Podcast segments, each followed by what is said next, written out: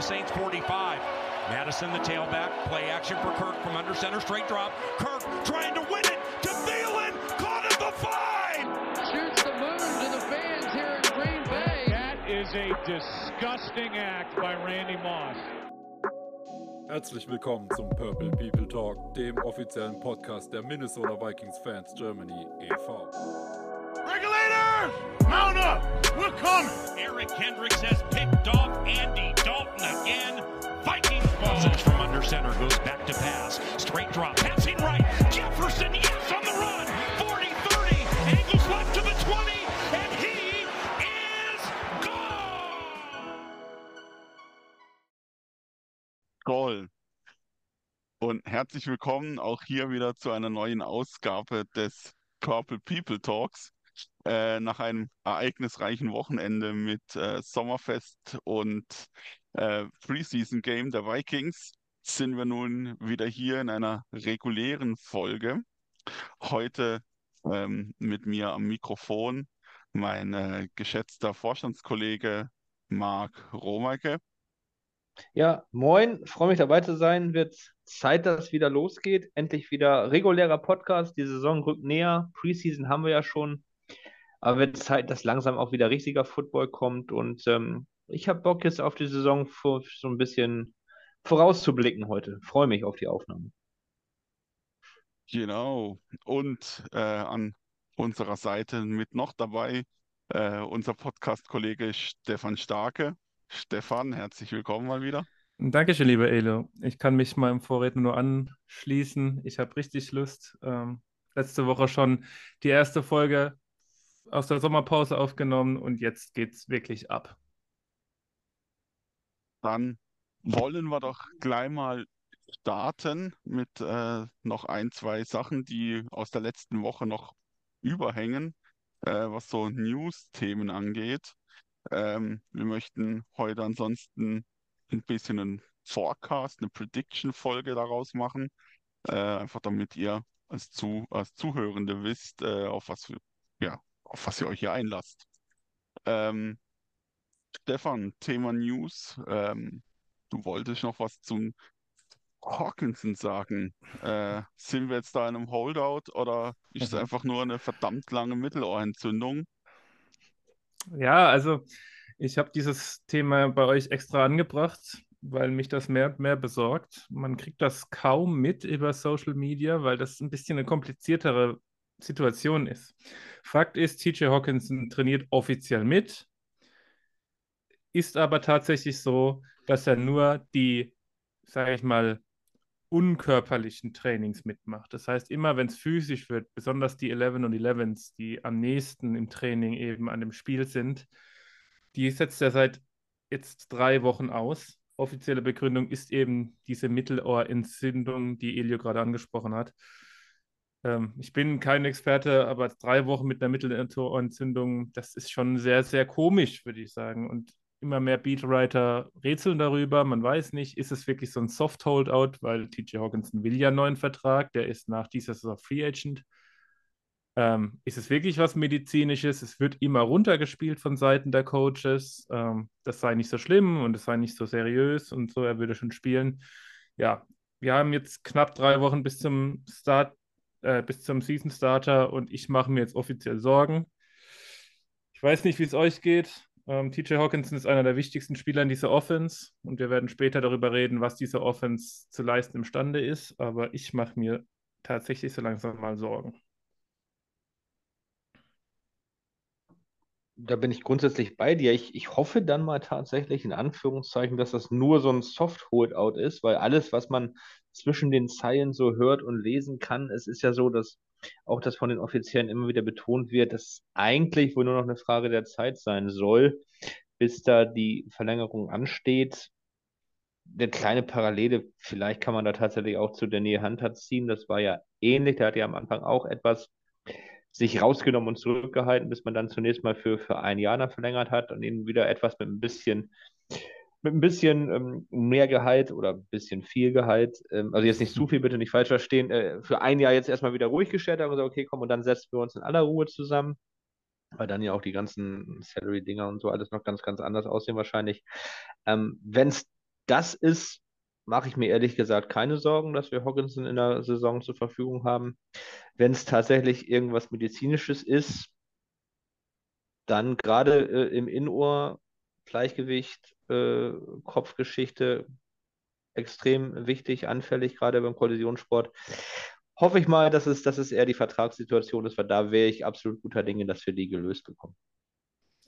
Ja, ich dachte auch ganz kurz an, an diese Hunter-Situation, was natürlich bei Hunter der Fall war. Da wurde relativ offen kommuniziert, warum der nicht im Training Camp ist, weil er Mhm, eben einen ja. Vertrag will. Ja. Und bei Hawkinson, der ist ja da, das ist ja das Komische. Er trainiert teilweise mit. Ähm, ich weiß es nicht. Ähm, die ganze Zeit hieß es, macht euch keine Sorgen. Das heißt, es ist immer noch offiziell, aber es wäre jetzt auch nicht zum ersten Mal, dass ein Vikings Head Coach hier sagt, macht dir keine Sorgen und am Ende sieht die Sache anders aus. Ähm, ich wollte mal die Fans und Zuhörer da informieren, weil das auch wirklich schwierig ist, überhaupt mitzukriegen und das so eine komplizierte Sache ist. Und wer weiß, ob wir in den nächsten Wochen da hoffentlich Entwarnung geben können. Hoffentlich schon, ähm, ja, vielleicht zum Cardinals-Spiel am Samstag. Oder wie schätzt ihr das ein? Werden wir ihn dort überhaupt sehen? Wäre es überhaupt realistisch, dass Hawkinson dort auf dem Platz stehen könnte? Und würde der Holdout quasi nicht mehr sein? Oder äh, sagen wir ganz klassisch äh, beim dritten Preseason-Game, äh, wir schon eigentlich alle Starter? Was meinst du, Stefan? Ja, ich wollte das eigentlich später erst sagen, aber also, wenn man von dieser Preseason bisher eins mitnehmen kann, ist, dass die Vikings keinen Fick, Entschuldigung, auf diese Preseason geben. Also, da spielt ja überhaupt niemand. Normalerweise ist das zweite Preseason-Spiel im Moment so in der Liga weit das, wo am ehesten die Starter spielen. Ich meine, die Chiefs haben Patrick Mahomes spielen lassen, ein paar Snaps. Die Bills haben Josh Allen spielen lassen, also wirklich die absoluten Megastars. Und bei uns kriegt der zweite Quarterback Nick Mullins maximal ein Quarter, weil dann kommt der dritte Quarterback drauf. Also ähm, man hat sich entschieden, dass man diese Preseason komplett stiefmütterlich behandelt. Das gibt Vorteile, Nachteile. Ich sehe da eher, bin da eher auf Seiten der Vikings, wie sie es handeln, aber da gibt es einfach unterschiedliche Meinungen. Aber in Woche drei wird da niemand spielen. Also ich würde nicht mal Nick Mullins spielen als Backup-Quarterback, da bin ich mir ziemlich sicher. Deswegen hat man einen neuen Quarterback geholt. Ähm, guckt euch das Spiel nicht an, wenn, wenn ihr nicht wirklich komplett tief drin seid und euch darum kümmert, ob der dritte Cornerback, Third String Cornerback jetzt gegen den Fourth String Cornerback gewinnt oder nicht. Ähm, das ist nicht relevant für die, Pre für die Regular Season. Ich glaube, es war doch, es war doch letztes Jahr, glaube ich, auch genauso. Ne? Da sind wir ja, sind wir ja die Preseason, glaube ich, eins zu eins so angegangen. Und im Ergebnis muss es ja nicht, nicht falsch sein, weil alle, die jetzt sagen, man müsste doch vielleicht mal zumindest für einen Drive oder ein paar Snaps, ähm, ganz im Ernst, die Jungs wissen, was sie können, die Trainer wissen, was die Spieler können, was die drauf haben. Das Playbook lernen, meine ich, ist auch kein Argument, weil das richtige Playbook machst du in der Preseason eh nicht auf. Und alle, die jetzt ernsthaft meinen, man müsste doch die mal reinschmeißen, geht mal bitte von ganz kurz vom von Worst-Case-Szenario aus, irgendwie eine Non-Contact-Injury und dann fällt ein Kirk Cousins äh, ein paar Spiele oder die ganze Saison aus oder ein Jefferson oder was weiß ich und dann wird keiner mehr sagen, ähm, ach Mist, das war die richtige Entscheidung, dass wir da die Starter nochmal reingeschmissen haben. Also ich sehe es auch absolut genauso wie Stefan. Äh, man kann eigentlich nur, nur verlieren. Die Mannschaft ist mehr oder weniger bis auf die Rookies eingespielt. Addison hat seine Snaps bekommen und alles andere wird im Training gemacht und dann ist äh, dann beim, beim Saisonstart, dann wird auch ähm, das richtige Playbook ausgepackt und dann kommt es drauf an.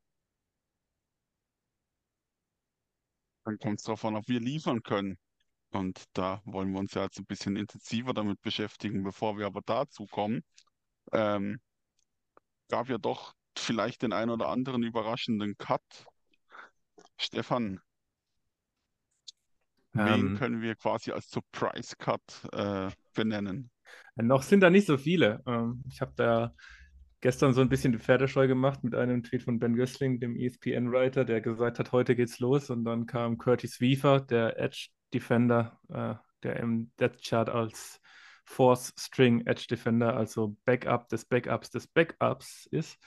Ähm, es geht, glaube ich, eher darum, wer noch kommen könnte an Surprise Cuts. Und Da ist natürlich dann immer so ein bisschen die Frage, was sieht man als Surprise? Ein Andrew Booth, der letztes Jahr in der zweiten Runde gedraftet wurde, der unsere Cornerback-Hoffnung war, ähm, der sieht nicht gut aus. Der ist entweder verletzt oder er lässt sich von drittklassigen Seahawks Wide Receivern schlagen. Ähm, also Spieler, die wahrscheinlich auch den Seahawks-Kader nicht schaffen. Das ist auf jeden Fall ein Cut-Kandidat. Ähm, da hatte man Hoffnung letztes Jahr, dass der der neue Cornerback sein kann, zumindest Nummer zwei Cornerback. Das war er nicht. Ähm, das ist so mein Cut-Kandidat. Wiefern das surprising ist, ist dann die andere Frage. Ähm, andere Sache ist Kenan Wangu, der eigentlich mal unser Running Back Nummer 2 war, sein sollte und unser Kick Returner. Der ist jetzt aber seit, ich glaube, über einem Monat nicht mehr fit ist und nicht spielt. Das Problem ist bei der Preseason, dass es nicht so, da gibt es keine klare Kommunikation. Der Head Coach muss nicht sagen, was der Spieler hat und es wird da auch mehr oder weniger wegignoriert. Ähm, ob der nochmal fit wird, ist die Frage, ob der auf einer Injury-Liste äh, landet, wie zum Beispiel die POP-Liste könnte sein. Dann bräuchte man natürlich einen Kick-Returner, ähm, wenn der wirklich nicht spielen kann. Und das sind so zwei Namen, die eigentlich relativ hoch im Death Chart stehen, die eigentlich eine Rolle spielen sollten und die bisher leider überhaupt nicht eine Rolle gespielt haben. Für die Leute, die sich jetzt aber auch die letzte Folge angehört haben, sind das auch keine überraschenden Namen.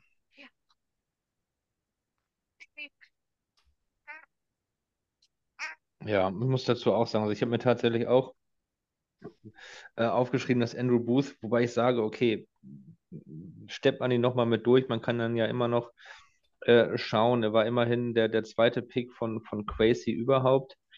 Die Frage ist, wenn man ihn nicht cutten würde, wem würde er einen Platz in diesem Roster wegnehmen?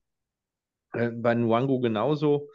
Ähm, Ty Chandler habe ich mir noch kurz drüber Gedanken gemacht, glaube ich aber eher nicht, weil der, glaube ich, eher relativ safe der Running Back Nummer zwei ist.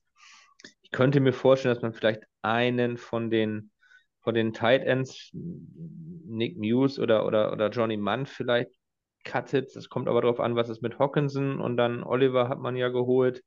Ähm, als prominentesten Namen habe ich mir aufgeschrieben, ob es eine Überraschung wäre, weiß ich nicht, eventuell Jane Rager. Da muss man gucken, was aus dem wird. Ähm, ähnliches Argument zumindest. Der wird maximal, glaube ich, Wide Receiver Nummer 4 sein. Keine Ahnung, was mit Naylor ansonsten ist. Ähm, aber Rager ist, glaube ich, momentan auch in der Depth Chart auf Nummer 4, wenn ich mich, habe ich jetzt nicht mehr nachgeguckt, ehrlich gesagt. Ja, 4, 5, so. Ja, sechs. genau, so. Ja. Ähm, ähnliches Argument wie bei Nwangu, wenn man Rager cuttet, hat man keinen kein Punt-Returner, aber ich glaube, da war er auf 1. Die Frage ist, inwieweit das dann aufgefangen werden kann. Und ähm, gerade in der heutigen NFL mit den vielen Touchbacks finde ich eigentlich einen Punt-Returner fast noch etwas wichtiger als, als einen Kick-Returner. Mhm. Aber ob äh, Nwangu das vielleicht könnte oder nicht. Ähm, also überrascht wäre ich ehrlicherweise bei, bei kein von dem Namen. Ähm, Rager würde ich als den prominentesten Namen zumindest äh, erachten, wenn er gecuttet wird, aber so ein so einen richtigen, äh, so ein richtiges Aha oder so, so ein Wow-Erlebnis, wenn man sagt, wow, der wird jetzt gecuttet, da ist mir beim besten Willen keiner eingefallen, weil auch dafür ist, glaube ich, die Mannschaft einfach oder der Kader einfach nicht tief genug, dass man ähm, ähnlich wie damals, das war so zumindest dieses Wow-Ereignis, an das ich mich zuletzt äh, zurückerinnern kann, war damals der Cut von Brian Robinson. Ich glaube, so dieses Schockmoment auch bei den Fans, das wird es, glaube ich, diese Offseason nicht geben. Oder wir sind ja schon in der Season, aber. Mhm. Wobei der, der, der Reggae-Name, also guter, guter Einfall war. Ähm, das wird ja immer die Wide Receiver-Tiefe der Vikings so gelobt und da kann es durchaus sein, dass ein großer Name, den er nun mal hat als First Rounder, durchaus geopfert wird, zumal Regger mit 2,4 Millionen jetzt nicht unendlich viel verdient, aber mhm. man könnte sich diese 2,4 Millionen relativ günstig sparen, wenn man einen Brandon Powell dafür bevorzugt oder so. Leute mit geringeren Namen, aber deutlich geringerem Sal Salary. Von daher finde ich das ein guter Name tatsächlich, Jalen Rager. Nicht nur das, ist ja auch wieder Geld, was eventuell auch wieder benutzt werden könnte. Klar. Richtung Hawkinson gerade mal zu schielen. Und ja auch immer wieder dazu. Ja, oder wenn, wenn man sagt, okay, man Hawkins, man, man verlängert ihn dann und dann knallt er am nächsten Jahr dann und damit Bonizahlung war noch immer dann gegen den Cap rein. Eventuell kann man noch ein paar Millionchen freischaufeln, wenn man vielleicht noch irgendwie äh, einen Veteran für die eine oder andere Position verpflichten möchte. Ja, seht ihr denn da irgendwo Bedarf? Wo sehen wir den nicht? Gegenfrage. Nein. Ah, Wide Receiver würde ich jetzt keinen sehen. Ja, ja. Also ich habe mir, ich hab mir drei Positionsgruppen aufgeschrieben, aber vielleicht Elio. Ähm, ja, äh, es ist wieder dieses, äh, ich, lass uns mal bitte Madden spielen mit Salary Cap aus und wen würde ich mir jetzt da alles holen? Ähm, ist natürlich, ist natürlich wirklich schwierig.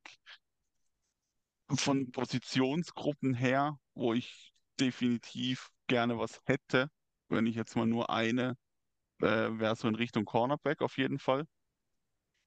Da vielleicht nochmal irgendeinen Wett holen. Ähm, das einfach für, für die Tiefe vielleicht doch nochmal was Schönes da wäre. Ähm, ja.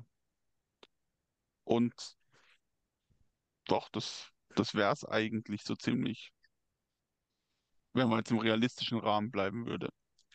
Und ich sehe auch ehrlich gesagt sonst gerade auf den prominenten Positionen gerade nirgendwo irgendwelche Free Agents rumdümpeln, ähm, wo es sich rentieren würde, da jetzt ein, ein Wett noch ranzuholen.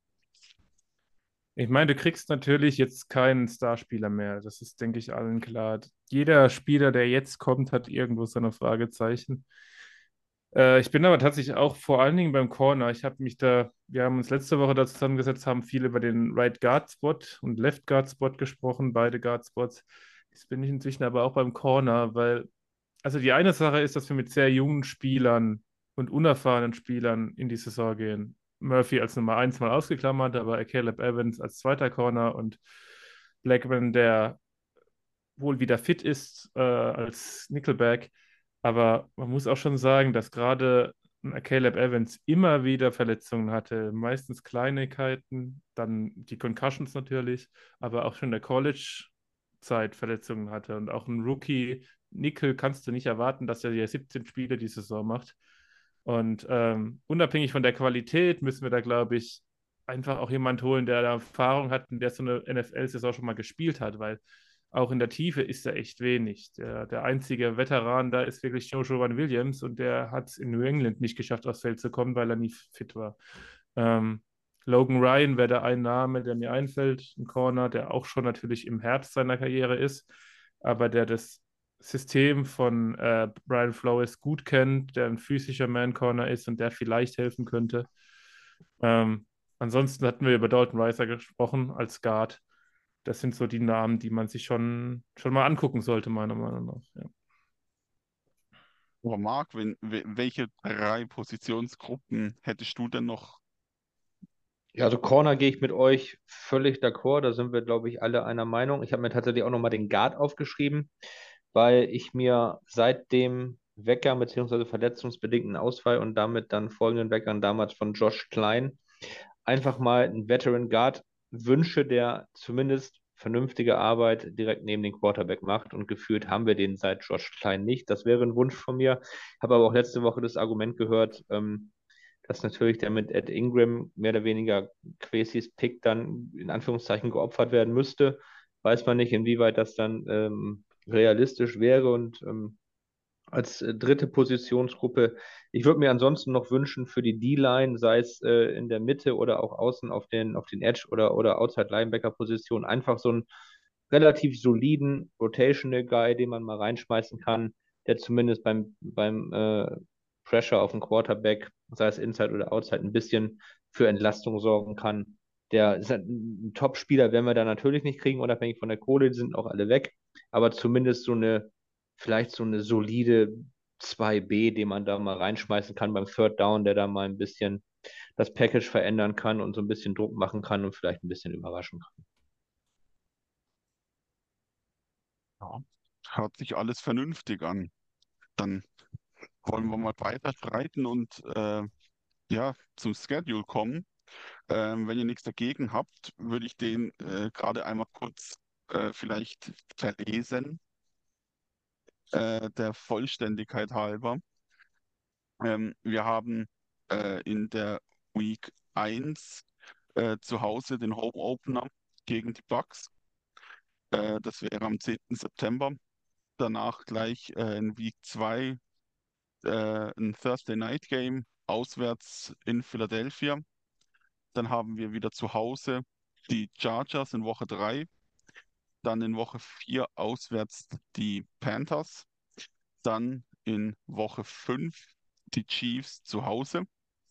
Dann der erste Rivale, Divisionsrivale mit äh, den Bears zu Hause, äh, in, in Chicago, Entschuldigung. Danach dann das äh, Spiel zu Hause, wo der Skulltrip hingehen wird. Die 49ers äh, bei uns äh, in Minneapolis. Dann zweimal auswärts, einmal in Woche 8 gegen die Packers und einmal in Woche 9 gegen die Falcons. Danach dürfen die Saints wieder mal zu uns kommen äh, und sich wieder mal eine einfangen, hoffentlich. Danach auswärts gegen die Broncos. Dann zu Hause fängt es an gegen die Bears. Dann in Woche 13 die Bye Week. Danach der Bye Week äh, haben wir die äh, Raiders auswärts und die Bengals auswärts. Und dann auf Weihnacht, also Heiligabend, die Lions zu Hause und Silvester äh, Green Bay zu Hause. Und dann noch im neuen Jahr quasi in Woche 18 das letzte Spiel auswärts in Detroit bei den Lions. Ähm, ja, das äh, ist an für sich schon allein die letzten drei Spiele wieder, ähm, abgesehen davon, dass die wahrscheinlich wieder einigen Konflikt hier in Deutschland bringen werden bezüglich, äh, was geht vor, Football oder Familie zum Schauen. Ähm, äh, werden sie hoffentlich spannend sein. Und ja, kommen wir mal zum, zum eigentlichen Thema. Was ist denn der, der schwerste Part, respektive der leichteste Part? Ähm, wir wollen was machen, Stefan. Möchtest du vielleicht gerade mit, mit deinem schwersten Part anfangen in diesem Schedule? Kann ich gerne machen. Vielleicht einen Satz vorneweg. Grundsätzlich finde ich das einen ziemlich brutalen äh, Spielplan. Letztes Jahr waren die Vikings da ein bisschen mehr vom Glück gesegnet. Dieses Jahr ist es schon was anderes, was auch irgendwo sinnvoll ist, weil man letztes Jahr Division-Sieger war und dementsprechend auch die Division-Sieger zugelost bekommt. Ähm, ja, mein schwerster Part ist relativ am Anfang, Week 2 bis Week 7. Ich meine, Elio hat die gerade alle vorgelesen. Ich sage jetzt gerade mal die Brocken, die da wirklich am Anfang in den ersten zwei Monaten auf uns zukommen in Philadelphia, gegen die Chargers, gegen Chiefs und 49ers innerhalb von fünf, sechs Wochen eben. Ähm, das kann hässlich anfangen, die Saison, weil das sind wirklich Teams dabei, die machen keinen Spaß. Das ist mein härtester Part. Ich denke, da wird äh, dir Marc beipflichten. Oder darf ich, äh, darf ich mich täuschen, Marc? Nein, nein, also sehe ich tatsächlich eins zu eins genauso. Habe ich mir aufgeschrieben, schwerster Part Anfang der Saison, die ersten äh, sechs, sieben Spiele, gerade was da für Brocken dabei sind. Jetzt haben wir vielleicht das Glück, in Anführungszeichen, dass die äh, Kracher auf dem Papier, äh, dass wir die zu Hause haben. Vielleicht hilft das so ein bisschen weiter, weil das Home oder den Homefield Advantage, den, den darf man schon nicht unterschätzen. Ähm, aber natürlich, das ist schon, was da am Anfang auf uns zukommt. Es hat, es hat Fehlstartpotenzial, was sie natürlich dann auch die ganze Saison durchziehen könnte. Was mir ein bisschen Mut macht, ist, dass äh, drei dieser von Stefan angesprochenen vier äh, äußerst schweren Gegner äh, ins US Bank Stadium müssen, aus deren Sicht müssen. Vielleicht äh, ist das was, was gut läuft. Aber ich denke auch der Anfang ist, ist der schwierigste Part der, der Saison. Ähm, aber ich glaube, grundsätzlich ist der Schedule so aufgebaut, dass es immer so ein bisschen fast im, im Wechsel ist. Vielleicht mal mit so einem zwei, drei Spiele-Stretch, wo es gegen vermeintlich leichtere geht und dann kommt wieder ein richtiger Brocken. Aber auf, das ist, wir reden jetzt immer nur übers Papier. Ne? Das, das heißt nichts. Ähm, vielleicht ist ein Team dabei, was jetzt noch keiner auf dem Zettel hat und äh, dann wird das auf einmal mit die schwerste Aufgabe der Saison. Das kann jetzt halt noch, noch keiner sagen. Also rein vom Papier her glaube ich aber auch, es ist, es ist die, das erste Saisondrittel. Ich finde auch, das macht gleich mal Druck drauf, weil Woche 1 habe ich extra ausgenommen in diesem härtesten Part, weil die Buccaneers habe ich mit, mit die Schwächsten in der ganzen Liga, also mit das schwächste Team der ganzen Liga auf dem Papier und die kommen nun mal in Woche 1 dann nach Minnesota, aber das ist schon fast ein Must-Win-Game, weil danach in Philadelphia, also ein Night-Game in Philadelphia, der ein oder andere Vikings-Fan wird sich erinnern, da gab es schon mal die ein oder andere böse Abreibung. Ähm, Nö, ich werde ich jetzt mich nicht. Äh, besser so, Nein. Ilja, besser so. Verdrängt. Ähm, aber von daher will ich nur sagen, dass vielleicht Woche 1 dann schon ganz gut wäre, wenn man das gewinnen würde. Und dürfen wir dann überhaupt von einem, von einem leichtesten Part spielen? Also, mein, äh, brauchen wir jetzt nicht lange drüber diskutieren. Ich stimme euch da in dem schwersten Part natürlich zu. Ähm, aber von einem leichtesten Part darf man da im Football überhaupt immer drüber reden? Marc hat es gerade schon ein bisschen angeschnitten. Äh, vermeintlich leichte Gegner können sich dann auf einmal auf Mitte, Mitte, Ende der Saison entpuppen, dass die auf einmal richtige Brocken werden. Ähm, oder irgendwelche Games, die man dann wieder dämlich verliert, äh, im Nachhinein zu Must-Win-Games. Also von dem her, Marc, was, was wäre für dich der, der leichteste Part? Also, um vielleicht die äh, erste Frage zu beantworten, man sollte es auf jeden Fall nicht tun und zu sagen, so, das wird jetzt äh, ein leichter Part oder eine relativ entspannte zwei, drei Wochen im Spielplan. Ich habe irgendwie auch, als ich die Frage gelesen habe, dass wir darüber sprechen wollen, so ganz böse Erinnerungen an, an das äh, vermaledeite Wildcard-Game jetzt gegen die Giants gehabt, wo gefühlt jeder, mich eingeschlossen, muss ich gestehen, nur überlegt hat, okay, wie geht's die Woche drauf dann gegen die Niners weiter?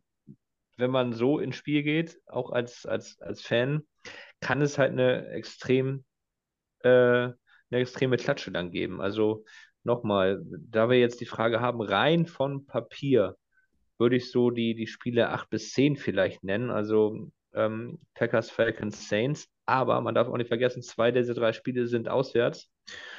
Und gerade auch die Falcons, ich finde die so ein bisschen unterschätzt im Vorfeld. Wenn da die Offense irgendwie zusammenfindet und unsere Defense nicht, ist das auch die Frage, wie es dann aussieht. Aber ähm, ich glaube, also ich habe mir hier aufgeschrieben, wenn überhaupt, äh, dann die Mitte des Spielplans, aber ich, ich sehe nicht wirklich, dass es da ähm, leichte Phasen gibt, wo man sagt, okay, da diese, diese Spiele kann man nutzen, um entweder den, den Rekord auszubauen oder, oder ähm, zu, äh, zu korrigieren. Das ist auch, glaube ich, die falsche Einstellung. Hoffe ich zumindest, dass die Spieler das auch so machen. Ja, also bei den, ich gebe dir grundsätzlich recht. Also erstens mal, die Spieler sollten das natürlich nicht machen. Ähm, wir als Fans können natürlich ein bisschen anders, lockerer drüber reden. Ähm, ich sehe auch so das zweite Saisondrittel. Es geht dann nach Atlanta in Woche 9, dann äh, die Saints, nach Denver, Chicago. Das sind schon auf dem Papier die leichteren. Ähm, natürlich nicht keine leichten Spiele, die gibt es ja bekanntlich nicht, aber schon die leichteren. Oh, das kostet, glaube ich. das habe ich mir verdient. ähm, was ich tatsächlich interessant finde, das kam mir gar nicht so, das wusste ich vorher gar nicht, bevor ich mich mit dieser Folge heute wirklich intensiv beschäftigt habe, diese letzten drei Spiele, ja, also Detroit, Green Bay, wieder Detroit. Und äh, wir kommen ja nachher in der, äh, in der, in der Rekord-Prognose drauf. Aber wenn es dumm läuft, dann spielt die NFC North 14 Spieltage für, für die goldene Ananas und entscheidet es in den letzten drei Wochen, wer das Ding gewinnt. Ähm, das kann tatsächlich gut sein. Zweimal Detroit, für mich dieses Jahr, ohne zu viel zu spoilern wollen, der stärkste Division-Konkurrent. Ähm, ist schon interessant, wie die NFL das gelegt hat. Definitiv, da wäre äh, Detroit ein bisschen weiter vorne auch nochmal nice gewesen. Für mich auch, äh, was heißt auch, für mich hingegen der leichtere Part, äh, den ich da sehe, eher die beiden Auswärtsspiele in Las Vegas und Cincinnati, nicht aufgrund der Gegner, sondern aufgrund, wie sie gelegen sind. Ähm, Anfang Dezember ähm, zwei Spiele, die wir auch sonst gerne mal äh, irgendwo kassiert hätten, wo vielleicht, sagen wir, auswärts Packers äh, oder in Seattle oder sowas, was die Jahre vorher dann gerne mal da war, äh, wo man dann auch direkt wieder mit dem Wetter konfrontiert wird. Ähm, Ich meine, ich denke, Anfang Dezember in Las Vegas dürfte es noch relativ angenehm sein von den Temperaturen her, dass jetzt das weniger äh, Die spielen ja auch, die spielen ja auch, die spielen ja auch in der Halle. eben. Das auch noch. Drum, ich sag, äh, da, da gäbe es Gegner, die, die deutlich äh, äh, unangenehmer wären, äh, im Deze äh, Anfang Dez äh, doch Anfang Dezember zu spielen. Ähm, plus dann auch den in Anführungszeichen Vorteil, dass man das, das Packers-Game und auch das, zumindest das erste ähm, Lions-Game halt dann einfach noch daheim hat, wo es ja sonst auch immer, zumindest bei den Packers, gleich mal ähm, kalt wird. Aber kommen wir mal vielleicht zu einem positiveren Thema oder vielleicht äh, als Fan leichter drüber zu reden, das Thema. Gibt es für euch einen, äh, ein Spiel, wo ihr seht, gerade wir haben die schweren Spiele gesprochen, ähm, das könnte quasi ein Surprise-Win werden? Also ein kleines Miracle, vielleicht zu Saisonbeginn, Week 2 oder äh, was habt ihr euch da so auf dem Zettel? Was, was könnte ein Überraschungssieg sein? Stefan. Ja, ich habe mir das nicht leicht gemacht und ich bin am Ende Week 5 rausgekommen gegen die Kansas City Chiefs. Ähm, auch wenn sich das irgendwie, ich kann selbst nicht dran glauben, aber ja. Folgende Begründung. Die Chiefs haben Back-to-Back Away Games in dieser Woche. Die fliegen zuerst von Kansas City nach New York, spielen gegen die Jets ein schweres Spiel, fliegen dann zurück und dann wieder nach Minnesota, was schon mal sehr anstrengend ist. Dazu ist dieses Spiel gegen die Jets Monday Night. Das heißt, die haben einen Tag weniger Regeneration und müssen viel mehr eben fliegen, was ich gesagt habe. Und danach haben sie drei Spiele hintereinander gegen die Division. Das heißt, die, naja, vielleicht naive Hoffnung wird sein, dass die Chiefs-Spieler da zum einen wirklich auch physisch ausgelaugt sind durch die Reisestrapazen, ähm, einen Tag weniger Regeneration haben und mental sich schon so ein bisschen in den Köpfen auf die Division-Duelle vorbereiten, die nun mal ein bisschen wichtiger sind als ein Außer-Conference-Game. Und von daher bin ich da bei den Chiefs gelandet in Woche 5. Und wenn wir die Chiefs tatsächlich im eigenen Dom schlagen würden, gäbe es schon Schlimmeres als Fan, glaube ich. Das ist, glaube ich, auch das erste Mal, dass Mahomes überhaupt äh, nicht nur gegen im US Bank Stadium, sondern, glaube ich, auch das erste Mal überhaupt gegen die Vikings spielt. Ich glaube, beim letzten Spiel in Kansas City war er, glaube ich, verletzt. Ja, das kann gut sein. Ja. Haben sie trotzdem Zum verloren, ja. meine ich. Ja, aber das war. ähm, aber ich glaube tatsächlich, also ich kann mich nicht erinnern, und ich glaube, das wüsste ich, dass wir schon mal gegen Mahomes gespielt hätten. Und auf gar keinen Fall zu Hause. Nee, zu Hause auf jeden Fall nicht. Ja, du hast recht. Mahomes war verletzt.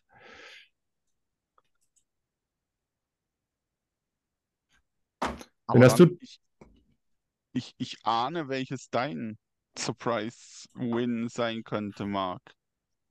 Na, ich habe mir zwei aufgeschrieben. Eins hat mir Stefan weggenommen, dann nehme ich das andere. Das ist äh, Woche zwei in Philly. Ähm, erstmal sind wir dran, bei den, ich sag's mal neutral, Eagles äh, im Primetime zu gewinnen. Und habe ich letztes Jahr auch gesagt, da ging es in die Hose, aber ähm, wenn du eine Chance haben willst, äh, vielleicht am Anfang. Ne? Wer weiß, wie da die Mannschaft der Eagles schon funktioniert. So ein paar Veränderungen gab es da ja, bei uns nicht ganz so viele. Und wo ich, was, was mir die Hoffnung bereitet, ist die, dass die Eagles beide Coordinators verloren haben und man dann sehen wird, wie viel Einfluss war tatsächlich damals oder in der letzten Saison der Head Coach oder wie viel haben die Coordinators geleistet. Und wenn jetzt tatsächlich beide weg sind, dann muss man schauen, ob die es äh, schaffen, in der doch relativ kurzen Zeit die Mannschaft ähm, vernünftig aufs Feld zu bringen. Oder vielleicht sind die Spieler auch individuell einfach so gut, das, das ist eine andere Frage. Aber das ist für mich das Argument zu sagen, okay, die Eagles ähm, bauen auf der Koordinat Koordinatorposition komplett neu auf. Wenn der Head Coach ähm, nicht so viel damit zu tun hatte, wie ich vielleicht hoffe, dann könnten die dort gerade am Anfang der Saison angreifbar sein. Das ist das, was mir Hoffnung macht. Dann nehme ich, äh, habe mir natürlich, also man, die zwei, die zwei Games kann man äh, sich blind rauspicken als Überraschungsgames oder als Überraschungssiege. Ähm, vielleicht äh, Division intern ähm, den Heiligabend bei den Lions, oder nein, nicht bei den Lions, sondern den Heiligabend, äh, den, die Lions bei uns. Und zwar, dass die da nicht äh, wie Santa Claus durch den Schornstein ins US Bank Stadium kommen und uns ein Ei nach dem anderen in die Endzone legen, sondern äh, dass wir dort den Sieg davontragen. Ein bisschen cheap. Ah, Ich weiß, dass das Überraschungswin zu deklarieren, aber wäre auf jeden Fall in Anbetracht dessen, dass es der, wie Stefan vorher sagte, wahrscheinlich am Ende um die Wurst geht, ähm, ein wichtiger Win auf jeden Fall.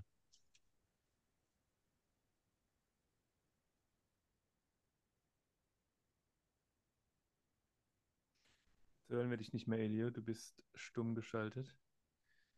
Aber er hat natürlich absolut recht, was sie gerade von ihm gehört hat. Habe ich jetzt gerade geredet und war stumm geschaltet? Ne, wir haben gehört, dass du über die Lions und äh, Santa Claus der Eier in die Endzone trägt, habe ich gehört. Äh, und danach warst du stumm geschaltet, ja. Oh, ähm, sorry. Genau, also drum, die Lions, äh, denke ich, wäre ein, ist, ist ein cheaper Pick äh, zu nehmen als Überraschungswin. Äh, aber mal konträr zu euren äh, Picks, dass wir jetzt nicht alle drei die gleichen sagen, äh, würde ich sagen, gerne die, die Lions zu Hause als in Anführungszeichen Überraschungswin.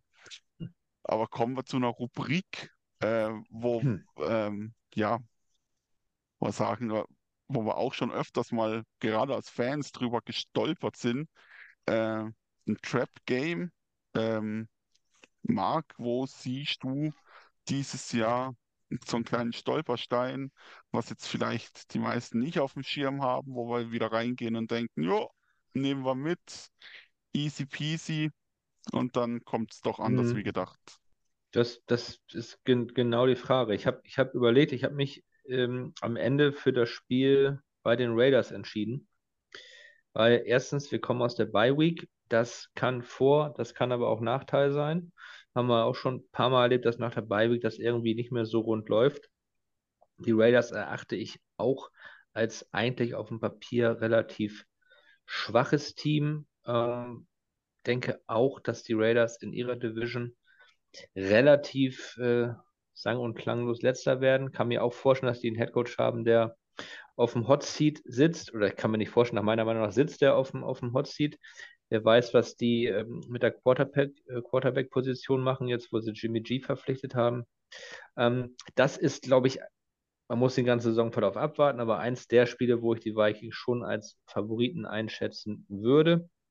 Das in Kombination damit, dass es äh, aus der Bye Week nach Las Vegas geht, wäre das mein, mein Trap Game.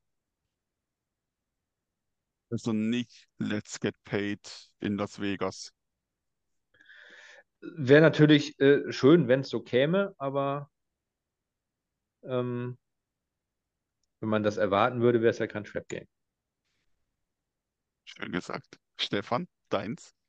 Haarscharf, aber an der, an der Kasse vorbeigeschrammt, Herr Romeike. Ähm, mein Trap Game, jetzt war ein bisschen verwundert, weil ich glaube, Marc, hast du, du hast es gerade gesagt, dass du die Falcons höher siehst als, als der Konsens. Ähm, Jein, jein. Das ist die Frage, ob das überhaupt noch als Trap Game gilt, wenn hier ähm, der, Vorsit äh, der Vorstand, Entschuldigung, der Vorstand die als stark deklariert. Naja, ich habe die auf jeden Fall als, als Trap Game. Ähm, wir kommen aus einem schweren Spiel in Green Bay, wo ich uns aber durchaus Chancen ausrechne, das zu gewinnen. Und dann kann ich mir gut vorstellen, dass so ein bisschen der, ja, der, der, das mentale Level ein bisschen abfällt. Ähm, haben da, glaube ich, auch einen Tag weniger Regeneration als die Falcons, wenn ich es richtig gesehen habe. Und ähm, ja, ich bin kein Desmond Ritter-Believer, deswegen habe ich die Falcons eigentlich eher im, in der unteren Hälfte der, der NFC. Ähm, aber 5.11. ist das gegen die Falcons, macht mir ein bisschen Sorgen. Let's see.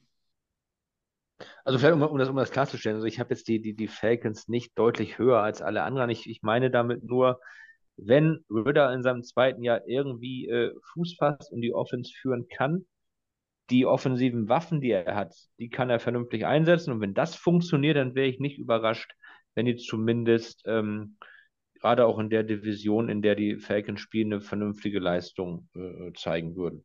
Das meinte Das- ich einfach damit. Ja, da, da sind wir gar nicht weit weg. Also die Falcons haben ein offensives Waffenarsenal, das ist schon sehr, sehr nett.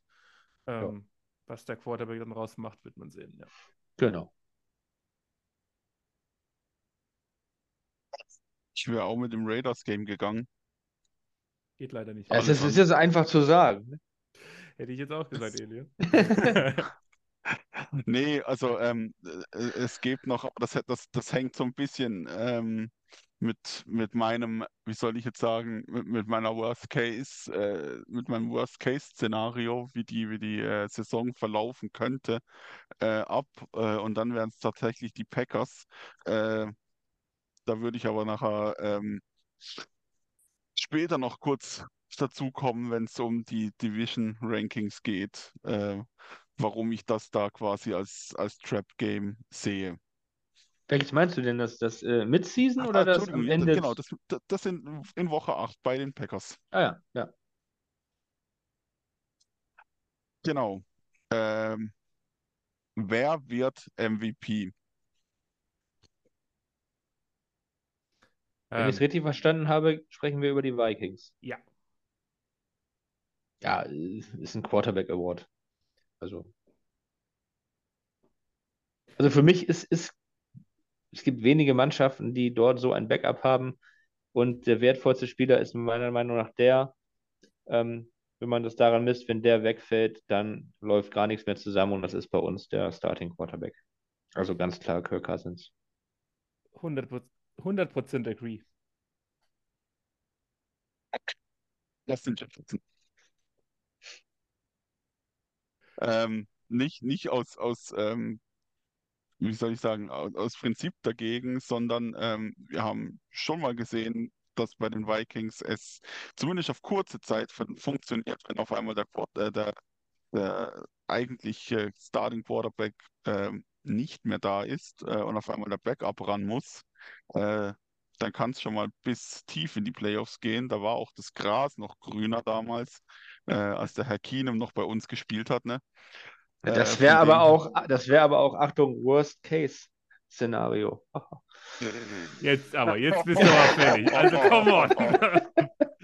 Das sind ja hier Christoph Kröger-Vibes im Podcast von den schlechten Ja. äh, Wortspielen hier. Also, Nee, von dem her äh, MVP äh, für mich Justin Jefferson, weil ähm, man hat letztes Jahr gesehen, wenn er abgemeldet war, war er abgemeldet und dann war irgendwie auch unsere Offense abgemeldet.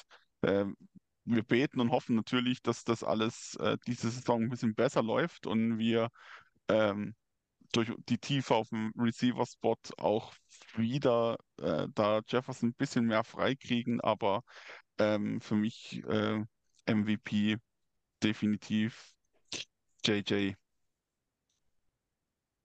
Was Dann mir dann ich- erst schon wieder, was, was es mir dann auch schon wieder schwer macht, ein Offensive Player of the Year genau, zu, das wollte ich äh, gerade sagen. Dann bin ich gespannt auf den Offensive Player of the Year, weil meiner ist JJ und ich nehme mal an, bei Mark sieht die Sache nicht so anders aus. Ja, könnt's, könnt's kurz machen, ja.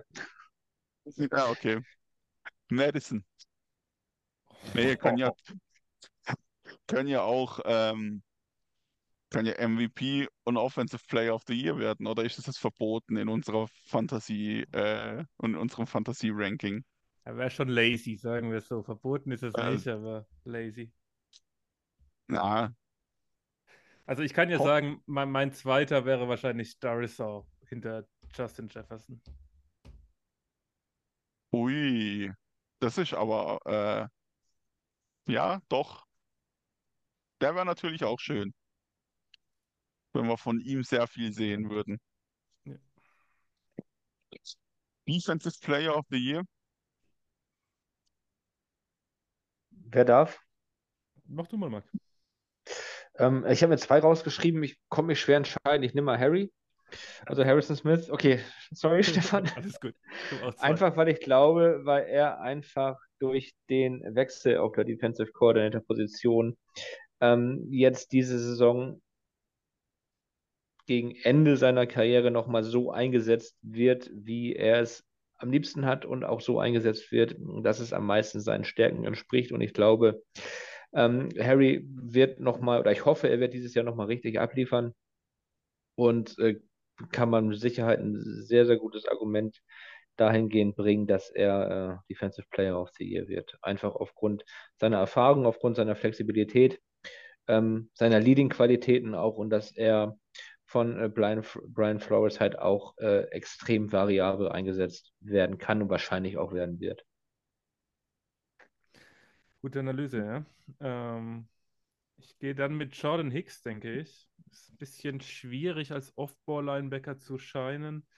Ähm, aber auch Jordan Hicks wird davon profitieren, dass er, ja, man muss sagen, 180 Grad Wende, was die Aggressivität in der Defensive äh, durchge durchgeführt wurde. Und auch ein Jordan Hicks als erfahrener Linebacker, der auch gut im Blitzing ist, wird davon profitieren. Ähm, Harry war meine Nummer eins, jetzt nehme ich eben Jordan Hicks, ja. Harrison Smith hätte ich auch oben gehabt. Und ja, dann gehen wir doch mal mit unserem Jäger von dem Daniel Hunter als Defensive Player of the Year. Wäre schön, ihn oft in Action zu sehen. Der Das war auch der zweite Name, den ich mir überlegt hatte, ja. der Offensive Rookie of the Year. Ähm, müssen wir drüber reden oder sind wir einfach alle drei einer Meinung, wer das sein wird? Ich glaube, wir haben doch nur einen gedraftet, oder? Also geführt zumindest. Ja gut, McBride wird es nicht werden, glaube ich. Also Also ich habe mir wirklich, üb- ganz kurz, ich habe mir wirklich vorgenommen, dass ich jemand anderen finde außer Jordan Addison, um einmal den Namen zu nennen natürlich. Aber Dwayne McBride ist da tatsächlich der erste Name, der mir noch eingefallen ist. Und ich bin mir ziemlich sicher, dass der maximal ins Practice Squad kommt aktuell. Ja, wird nicht passieren. Gut. Defensive Rookie of the Year. Fang doch du mal an, Elio. Ah, schwierig, schwierig. Wie wär's mit Blackman? Wäre wär schön, dass er quasi ähm, vielleicht von einem Erstarken von ähm, Harry nochmal profitieren könnte äh, auf der Cornerback-Position, ähm, dass er da hinten raus äh, ja dadurch die Sicherheit von so einem Elite-Safety profitiert und da vielleicht auch äh, sein Value zeigt und ja, was bringt, was er, ja, was alle erwarten oder was heißt, was alle erwarten, was man von ihm erwarten würde. Ja, der hat auf jeden Fall eine riesige Rolle für einen, oh Gott, Dritt- oder Fünftrunden-Pick, ich weiß gar nicht mehr. Ich glaube, der Fünft- drei, glaube ich. Dritt, Drei, Drittrunden, ja. ja. Ja, ja. Ähm, riesige Rolle, de facto Starter als Nickel Corner. Äh, scheint ja ein tolles Camp zu haben, was man so hört. Ähm, ist mein Nummer 2 Pick, wäre die Nummer, die ich jetzt nicht gesagt hätte. Ähm, was hast du denn, Marc? Ähm, ich habe mir tatsächlich Blackman auch als eins aufgeschrieben, als zwei, weil ich finde den Jungen einfach mega cool, was der, äh, was man so hört. Ich habe äh, Ivan oder Ivan Pace Jr. noch genommen, Ja. dass der auch Potenzial hat, da mal reinzuschauen und äh, auch äh, in die Starterrolle reinzuwachsen, neben Hicks und Asamoah, dass der da so ein bisschen Trouble macht in der, auf der Linebacker-Position. Ja, den habe ich auch als eins und ehrlicherweise gibt es auch nur die zwei, ähm, die da wirklich eine Chance haben. Und wenn Ivan Pace wirklich Asamoah sogar verdrängt, wonach es aktuell ja eher aussieht und der Woche 1 startet als undrafted Free Agent, dann ist das schon eine unfassbare Story. Aber das können wir ja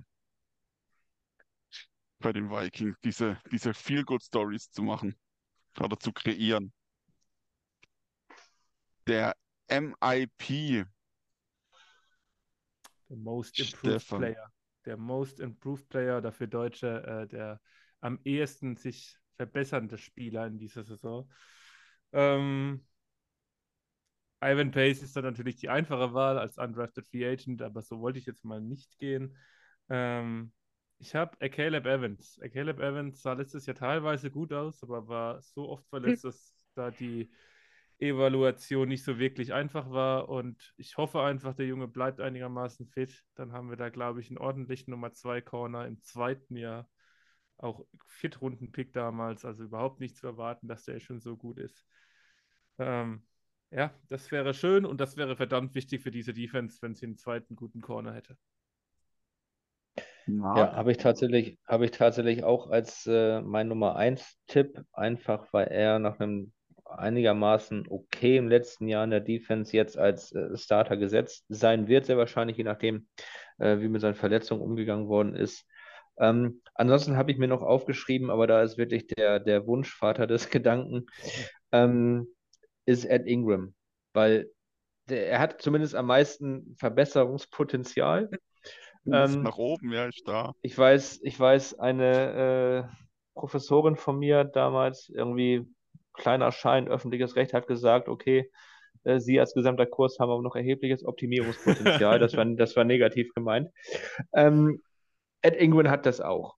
Und ähm, wenn man mal überlegt, äh, woher äh, er kommt, Erwartung relativ hoch, überhaupt nicht erfüllt.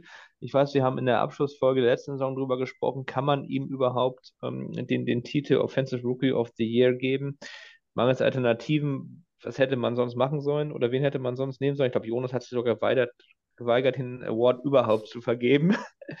Von daher, ähm, wie gesagt, ich, ich würde es mir wünschen, dass äh, äh, er, die, er die Kurve kriegt. Dann haben wir auch nicht mehr so große Probleme äh, in der Interior Offensive Line.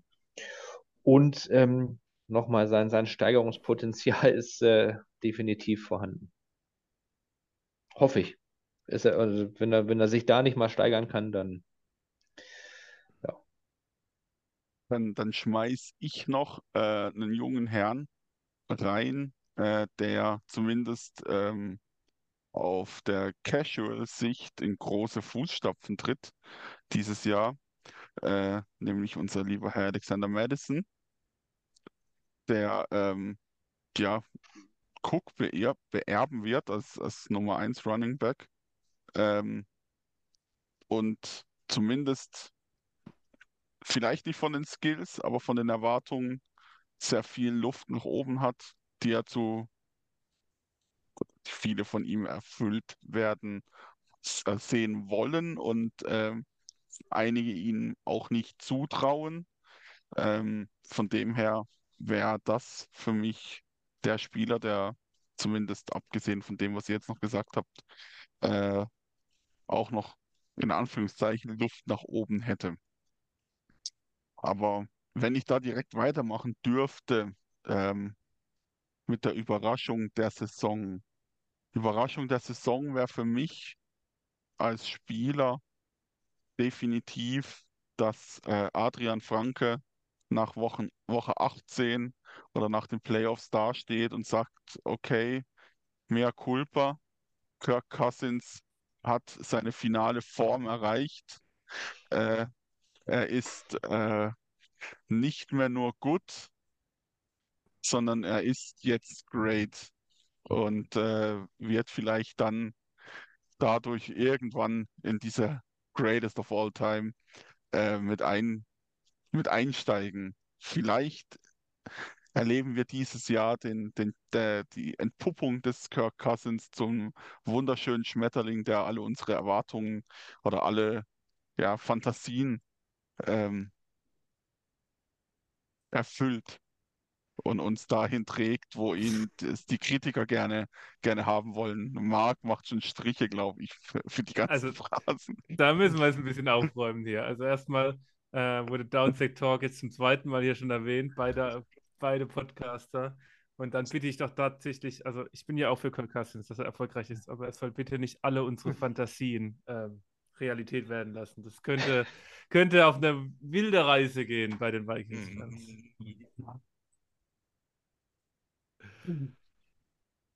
Na, was denn für ja. dich, Marc? Was wäre für dich die Überraschung der Saison?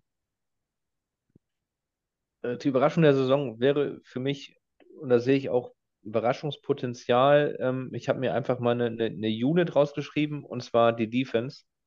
Wenn Brian Flores die in den Griff kriegt und versucht mit seinem Scheme das zu kaschieren, was an äh, individuellen Schwächen und an fehlender Tiefe vielleicht da ist, wenn er das schafft, scheme-wise da doch ähm, einiges zu verdecken, dass wir zumindest eine mittelmäßige Defense über die Saison gesehen äh, aufs Feld schicken, wäre das für mich durchaus eine Überraschung der Saison, wenn es heißt, ach guck an, die Vikings, äh, Brian Flores leistet da gute Arbeit, der hat aus einer sehr, sehr schlechten Defense zumindest eine Defense gemacht, die, äh, ja, die man als, ich sag mal, brauchbar äh, charakterisieren kann. Das wäre für mich eine Überraschung und da würde ich mich sehr freuen. Stefan, deine Überraschung?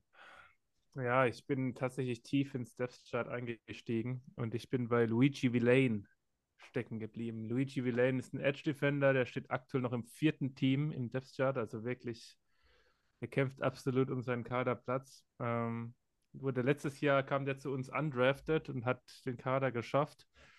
Sieht jedes Jahr in der Preseason wieder gut aus. Auch dieses Jahr macht Spaß und ich hoffe einfach, sie geben ihm ein paar Snaps, wo Woche 1 und so am Anfang der Saison wird da nicht viel kommen, aber ich hoffe, er schafft es irgendwie vielleicht erstmal ins Practice Squad und dann weiter. Aber ich traue dem Jungen wirklich viel zu und ich würde ihn mal ganz gerne ein bisschen mehr sehen. Und wir haben wenig Tiefe auf der Edge Rusher äh, Position. Wir haben natürlich Davenport und Hunter, die da starten. Dann hinten dran ist da nicht so viel, wenn man ehrlich ist. Und wenn da vielleicht die ein oder andere Verletzung, oh Gott bewahre, nicht, dass wir das wollen würden, aber wenn die da kommen sollte, dann würde ich mir hoffen, dass der Junge ein bisschen Chancen kriegt. Der ist äh, extrem physisch, groß gewachsen, macht Spaß, ist natürlich wie oft so dann doch ziemlich roh. Ähm, aber Luigi Villain habe ich mir so als dieser eine Name tief, tief im Kater hinterlegt, der vielleicht was machen könnte. Und wenn ihr euch doch die Preseason angucken wollt, dann schaut auf die Nummer 43 der Vikings. Das ist Luigi Villain. Und hat einen coolen Namen. Ja, dann All Eyes on Chichi. Was wäre denn eine Enttäuschung der Saison? Also, ob jetzt auf Spieler bezogen oder ähm, ja, oder auf eine Gruppe. Soll ich gerade anfangen? Jo. Ähm, wir haben vorher über einen Offensive Player, über meinen MVP gesprochen. Äh, nein, der eben nicht. Äh, über einen Offensive Rookie of the Year wäre für mich nämlich die Enttäuschung, äh, wenn Jordan Addison, äh, ja, außer Spesen nichts gewesen und so à la Jalen Ja, jetzt warte, warte ich schreibe ich schreib ein paar Spesen auf hier. so à la Jalen Rager bei den Eagles ähm, einschlägt, in Anführungszeichen. Ähm, das wäre meine Enttäuschung der Saison. Also wenn sich, wenn sich äh, Addison als Bust äh, erweisen würde. Was jetzt nicht danach ausschaut bis jetzt, aber wir müssen erstmal gucken, wie er nachher äh, dasteht, wenn es ernst, äh, ernst wird gegen die, äh, ja, die richtigen NFL-Defenses. Ja, meine Enttäuschung, da gehe ich, bin ich tatsächlich ein bisschen mit Bauchschmerzen in die Saison, ist Cameron Bynum. Äh, Bynum, der zweite Safety von den Vikings. Wir sagen alle, Harrison Smith, tolle neue Defense, das wird seine Stärken bevorzugen. Ähm, was ich absolut mitgehe, haben wir ja auch beide oder alle drei schon gesagt in diesem Podcast heute. Aber das heißt auch, dass Bynum häufiger der letzte Mann alleine hinten sein muss, weil Harry eben vorne in der Line of Scrimmage rumrennt. Und Bynum ist ein ordentlicher Safety, man kann jetzt sagen solide, durchschnittlich, irgendwas, aber es ist ein guter Starting Safety, das kann man sagen, ohne zu überragen. Und ähm, hat eine tolle Entwicklung gemacht, seitdem der, ich glaube, 2021 zu uns kam als Viertrunden-Pick. Alles gut. Aber ich weiß nicht, ob er die Qualität und die physischen Tools hat, da wirklich, man nennt das Single High Safety, also wirklich als allerletzter Mann. Im Fußball gab es früher den Libero, ganz, gar nicht so unähnlich ist das das. Der hat keinen Mann, der muss meistens aushelfen, da wo es brennt. Und dafür brauchst du einen Safety, der extrem schnell ist, weil er von Sideline zu Sideline extrem viel Raum covern muss. Du brauchst einen Safety, der das Spiel gut liest. Die sind meistens ein bisschen erfahrener und trotzdem eben noch physisch gut drauf. Und das ist bei einem, ist weder erfahren noch ist er dieser absurde Athlet. Und ähm, da mache ich mir ein bisschen Sorgen, dass Cameron Bynum, über den wenig geredet wird, weil er so ein grundsolider Spieler ist, dass der vielleicht nicht ins beste, ja, ins beste Scheme Defensive Scheme kommen würde.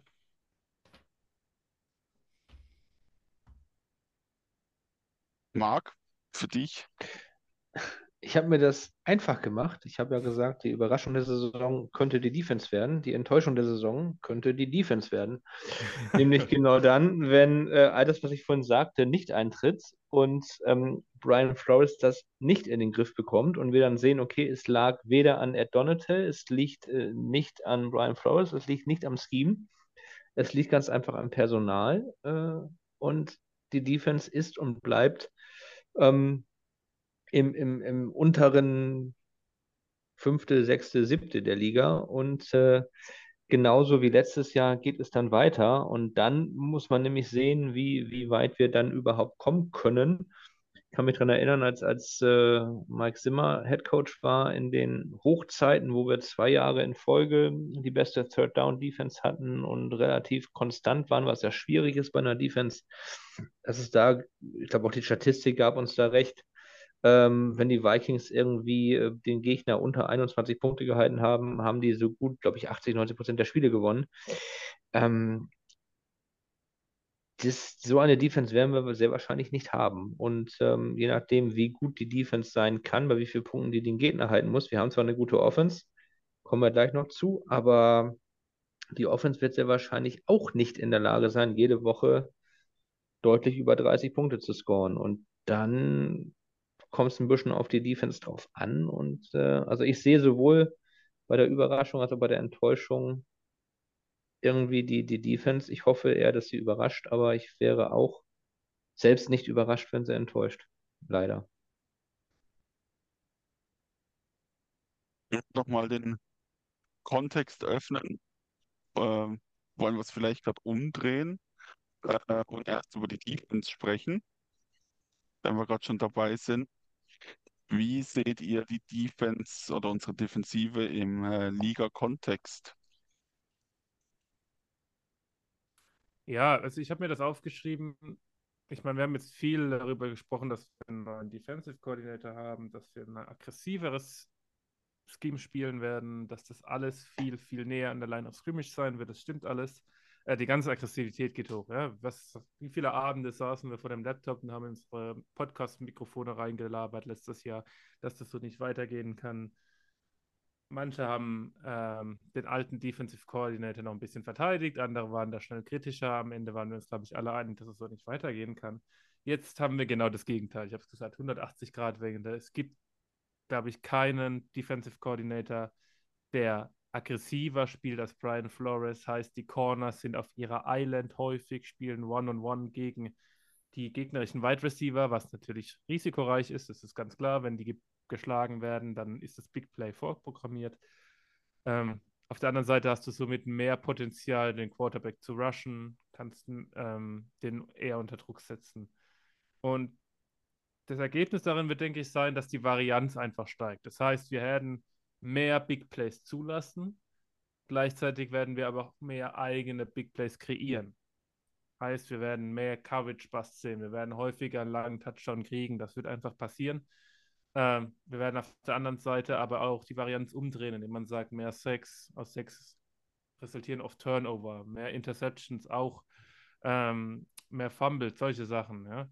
Und ich glaube, mit dem jungen, unerfahrenen Personal ist das genau richtig. Das ist meine Meinung. Ähm, es wird einzelne Spieler profitieren, da habe ich gerade schon gesagt, Harrison Smith ist das Paradebeispiel dazu. Andere müssen schauen, wo sie, wie sie in diesem System agieren können. Ähm, am Ende, denke ich, wird es eine leichte, ja, eine leichte Verschlechterung der Defense vielleicht erstmal geben, weil eben auch große Stützen mit Kendricks zum Beispiel gegangen sind. Äh, Patrick Peterson natürlich auch zu nennen. Und ähm, eine leichte Verschlechterung aber wir werden eine unterdurchschnittliche Defense haben, die meiner Meinung nach nicht ganz durchschnittlich ist, aber die auch kein Bodensatz der Liga sein sollte. Marc, möchtest du dieser ausufernden äh, Analyse noch was anschließen? Nee, nee, alles gut, alles gut. Äh, ja, da, da, meine, da kann meine, man... Stichpunkt, meine Stichpunkte reichen da nicht mehr. Da kann man, da kann man ja nur zustimmen. Das, äh, ja ist ja, ist ja alles richtig, selbstverständlich.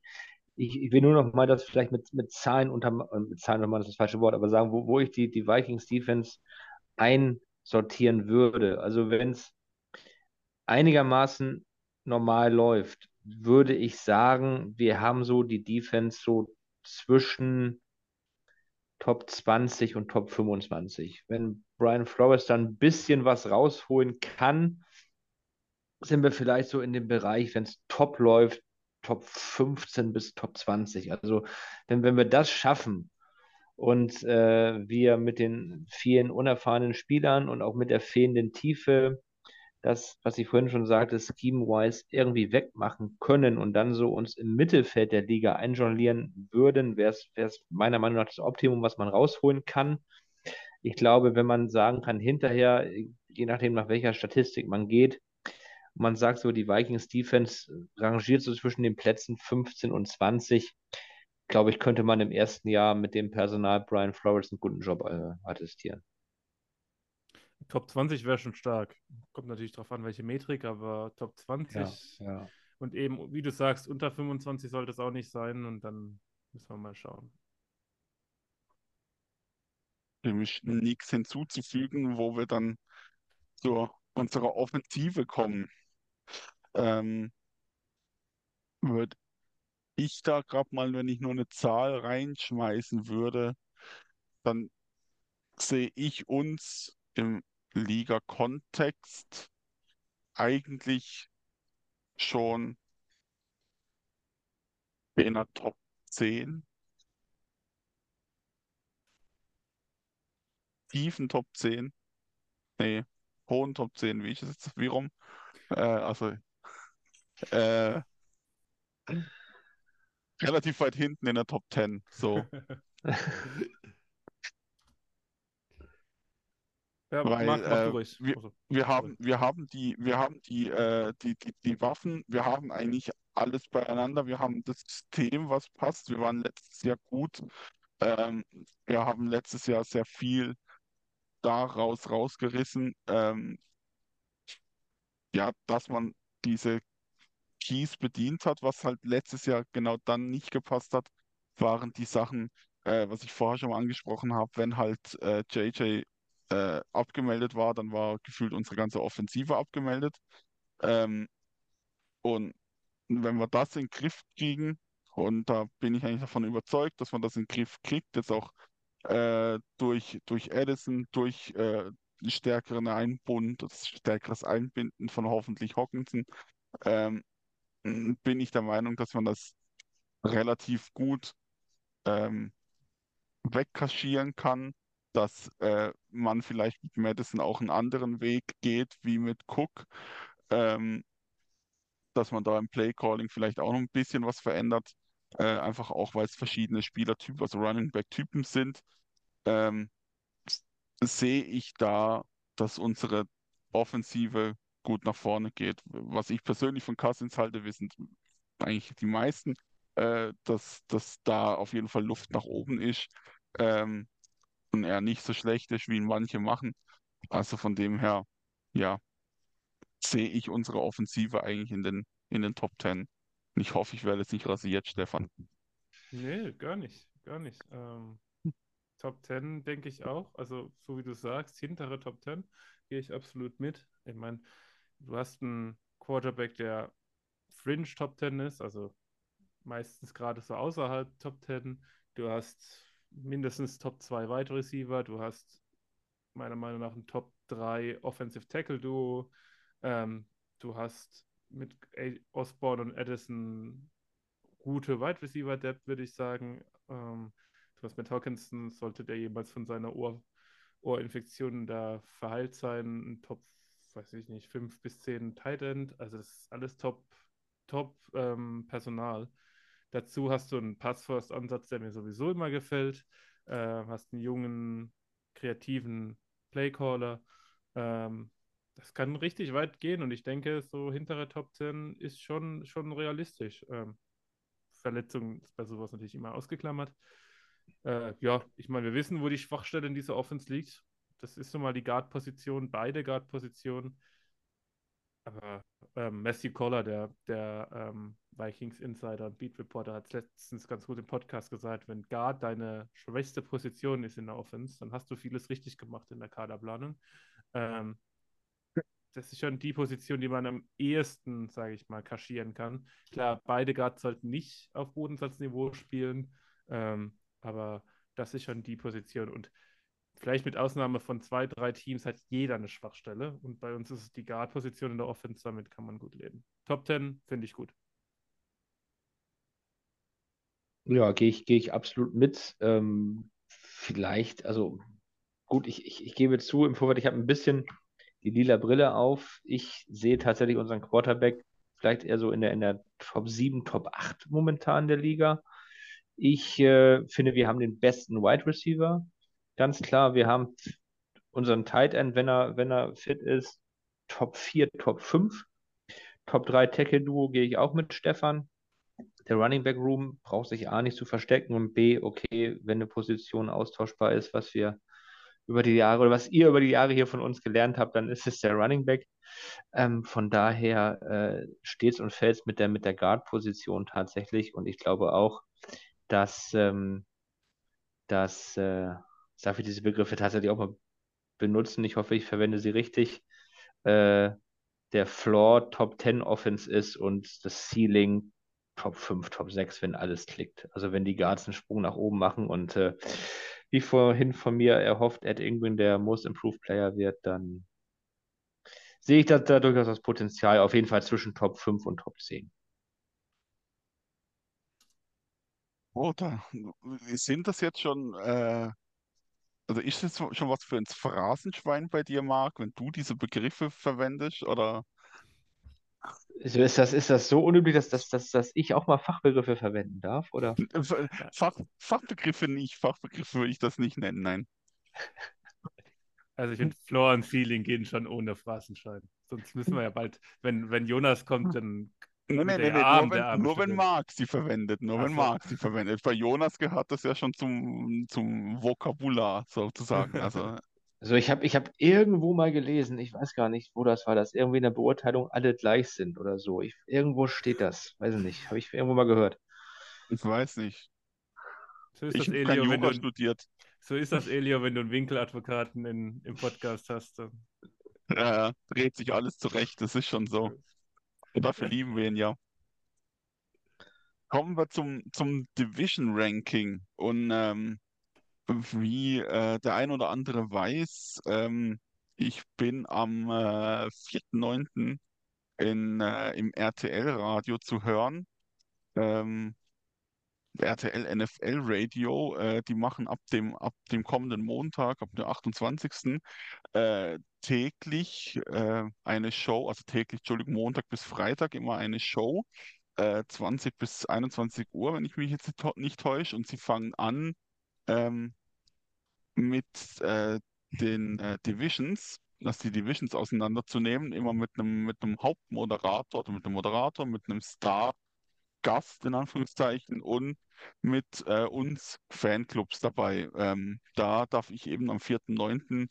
Äh, uns als Vikings-Fans vertreten. Äh, da ist äh, unter anderem nachher auch der liebe, geschätzte Kollege Björn Werner dabei. Und um das Ganze vorzubereiten, äh, Vollmer, oder? Sorry, Eli, Vollmer macht doch ah, die Vollmer, NFC Entschuldigung, oder? jetzt habe ich die beiden verwechselt, siehst du?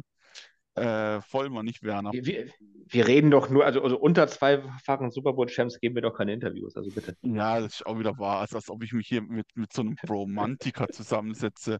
Das stimmt, äh, natürlich. Nur Super Bowl Champions. Und äh, um das Ganze ein bisschen vorzubereiten, habe ich unsere Mitglieder mal äh, eine Umfrage ähm, ausfüllen lassen. So äh, eine Season-Vorausschau 2023. Und äh, das erste wäre das Division Ranking. Äh, wie sieht's aus? Wer steht oben äh, nach Woche 18 oder wie sind die Standings nach Woche 18? Da würde ich quasi gerne einfach mal äh, sagen, wie so unsere Community, unsere äh, Mitglieder ähm, das Ganze sehen. Äh, ich denke, relativ unüberraschend, die Vikings auf 1, die Lions auf 2, die Bears auf 3 und äh, unsere Freunde mit dem Käse auf dem Kopf, die Packers an 4. Ähm, jetzt wäre natürlich die interessante Frage, ähm, wie wir beziehungsweise wie ihr zwei euch dem gegenüberstellt. Geht ihr damit d'accord oder äh, komplett was anderes? Stefan, wie siehst du das?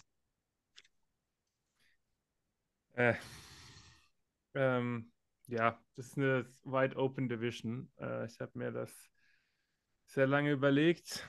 Ähm, ich habe auf Platz 4 Chicago, auf Platz 3 knapp die Packers. Und ich habe tatsächlich mit dem gleichen Rekord Lions und Vikings aktuell. Ähm, man muss sagen, die ganze NFC ist extrem offen. Du hast drei Teams meiner Meinung nach in der Spitze mit den Eagles, mit den 49ers und mit den Cowboys. Ähm, und dahinter ist wirklich Hauen und Stechen. Und ähm, gerade in der Division ne, mit der NFC North, die da eben nicht vertreten ist, in diesen Top 3 ist alles möglich. Ähm, ich habe sie mit dem gleichen Rekord.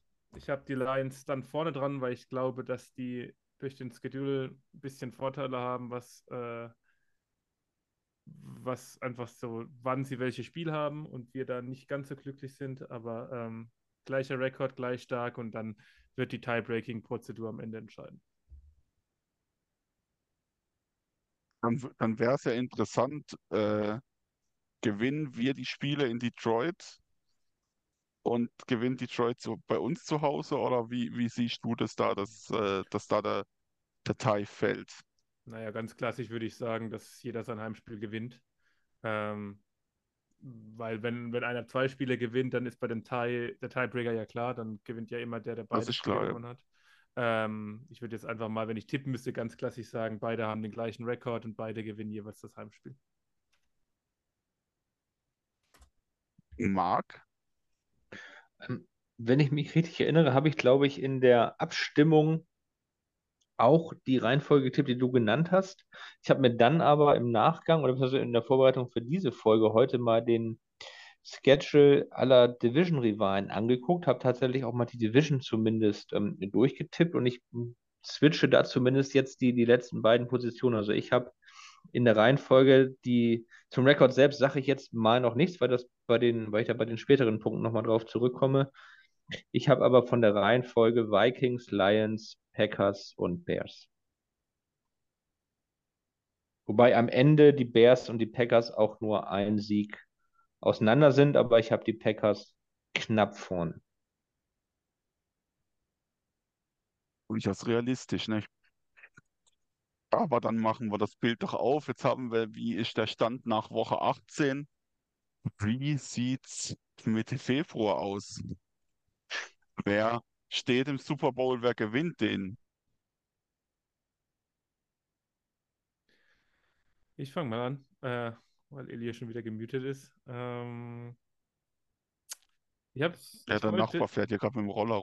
Ah, ja, das hat natürlich vor, voran. Der Nachbar. Ähm, ich habe einen langweiligen Tipp vielleicht. Ich habe Chiefs gegen Cowboys, einfach weil ich mir nicht vorstellen kann, dass irgendjemand dieses Chiefs-Team schlagen kann. In der NFC habe ich gesagt, sind es für mich die drei Teams. Ähm, und die Cowboys waren da schon länger nicht mehr da oben dabei. Und ich kann mir tatsächlich vorstellen, dass die sogar die Division gewinnen und dementsprechend dann am Ende auch im Super Bowl stehen werden. Marc? Ja, also es fällt mir schwer zu glauben, dass ähm, irgendein oder dass, dass ein NFC-Team den, den Super Bowl gewinnt, aber ein NFC-Team wird ja sehr wahrscheinlich im, im Super Bowl vertreten sein. Ähm, Chiefs habe ich mir auch aufgeschrieben, aber das wäre sonst wahrscheinlich zu langweilig. Ähm, ich, ich würde es denen wünschen, auch, auch, auch von Herzen, weil ich, weil ich das, die Franchise mag. Ich habe die, die, ich, ich mag die Fanbase. Ähm, sie waren mal kurz davor, vielleicht gehen ja die Bengals den nächsten Schritt und äh, die wissen zumindest, wie es ist, die Chiefs zu schlagen im, in den Playoffs, in der eigenen Conference und ähm, ich glaube, anders als noch vor zwei Jahren würden die Bengals nächstes Jahr als Favorit im Super Bowl sein. Ähm, und zumindest nicht als, ja doch, glaube ich schon. Ähm, da du die Chiefs genommen hast, zu denen ich eigentlich auch tendiere, nehme ich aber jetzt die Bengals. Was war dein NFC-Tipp? Den hatte ich nicht gehört. Nee, ich, ich, hab, ich weiß es nicht. Achso, also äh, niemanden, okay. äh, wahrscheinlich, wahrscheinlich die Eagles, ähm, weil äh, Cowboys sind die Cowboys. Ähm, bei den Niners macht mir die, macht mir die Quarterback-Position Schwierigkeiten. Also ist, mich, mich würde es für, für den jungen Freund, wenn, wenn Purdy das bestätigen kann, was er letztes Jahr gezeigt hat. Ich, ich glaube es nicht, oder ich, ich weiß es, oder ich bin da zumindest skeptisch. Wenn die, wenn die Niners auch im Zusammenspiel mit, mit Kyle Shanahan ein solides Quarterback-Play durch die Saison konstant auf dem Rasen kriegen und auch einigermaßen auf der Quarterback-Position verletzungsfrei bleiben, können die auch ein ernstes Wörtchen mitreden, weil die Defense ist da allererste Sahne. Ja, also ich, ich wenn nicht wir, gönne ich es natürlich um Längen mehr den Niners als äh, potenziellen Kandidaten aus der AFC East. NFC East, aber ja. Entschuldigung, ja, ja, ja. Ja, dann, dann muss ich jetzt quasi sagen, dass äh, äh, nicht nur bold, aber äh, ich würde gerne Chiefs Vikings sehen. Und zwar mit einem Szenario, dass wir gegen die Chiefs verlieren zu Hause ähm, und uns quasi das dann wiederholen im Super Bowl. Gut, gerne sehen wird das, glaube ich, jeder. Ja, äh, es fällt mir schwer. Also klar, äh, ich, mache einen Strich. Ähm, Playoffs sind immer ein Spiel und fertig. Es, äh, auch die, auch die Eagles äh, können einen Scheißtag erwischen. Auch die Cowboys, hast du selber gesagt, die Cowboys sind die Cowboys und die machen Cowboys-Sachen. Ähm, ja, bei den Knights sehe ich es wie du. Keine Ahnung, und auf der AFC jemand anderen zu picken, aktuell heute, 22.08., ähm, als die Kansas City Chiefs, äh, ist einfach schwierig. Ja. Gilt das jetzt schon Ähm. als Bold Prediction? Nee, das wäre tatsächlich mein Super Bowl-Pick. Ah, Okay, ich wollte nur nach. Was soll denn dann noch kommen nachher? Nee, ich habe ich hab da schon noch eine, äh, eine Bold Prediction. Eine, eine, Shutout gegen die Chiefs im Super Bowl, oder was? nee, nee, nee, nee, nee, nee. Also ich habe jetzt die Bold Prediction halt nicht auf die, nicht per se auf die Vikings äh, formuliert. Ja, dann hau doch mal Ja. raus. Na, wollen wir jetzt schon die Bold Also wollten wir nicht erst noch den, den, den, den, den, den Rekord sagen, nicht erst noch Achso, machen wir das zuerst. Ja, können wir auch zuerst machen. Dann, dann mache ich das, fange ich mal schnell an. Äh, ich habe uns bei 9 und 7, 9 Siege, 9 und 8, 9 und 8, 9 Siege und 8 Niederlagen, wie gesagt, Sieg oder gleich mit den Lions. Ähm, und ich glaube, die Lions werden am Ende die Division gewinnen. Mark?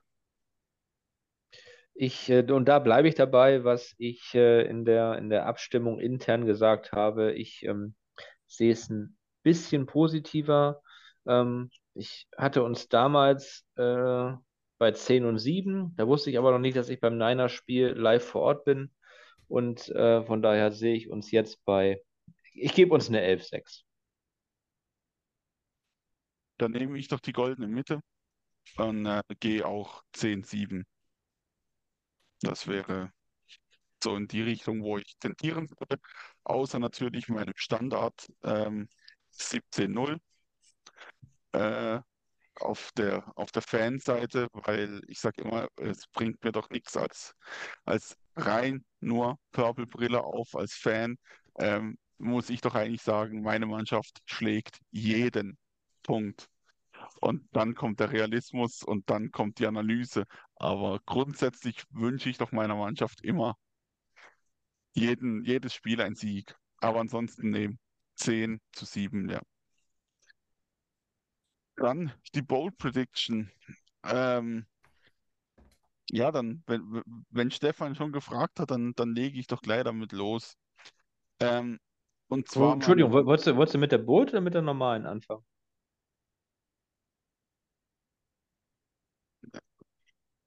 Wir haben doch jetzt schon da die ganze Zeit die Prediction gemacht. Achso, ich, ich dachte, der, der, der Vikings Record wäre davon losgelöst, aber gut. Ja, wenn nicht, dann mach doch du, Marc, deine normale Prediction.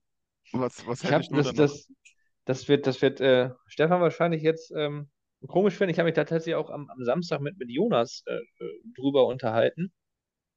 Ich kann das verstehen, wenn Leute die Lions relativ hoch haben. Ich sehe den auch absolut als, als äh, Konkurrent um den Division-Titel, aber ich habe mir mal den Spielplan angeguckt und ich finde tatsächlich den Spielplan der Lions noch schwieriger als unseren. Von daher war ich selbst überrascht, dass ich am Ende die Division komplett durchgetippt habe. Und meine Prediction ist, und das ist bewusst keine Bold Prediction, dass die Vikings das einzige Team der Division sind mit einem positiven Rekord. Ich habe die Lions bei 8 und 9 tatsächlich.